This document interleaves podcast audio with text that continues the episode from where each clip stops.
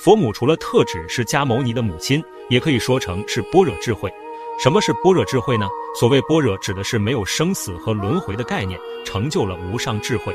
而智慧指的是有所为、有所不为的聪明才智。而诸位佛陀都是因为证得了无上正等正觉，同时觉行圆满，才成就了果位。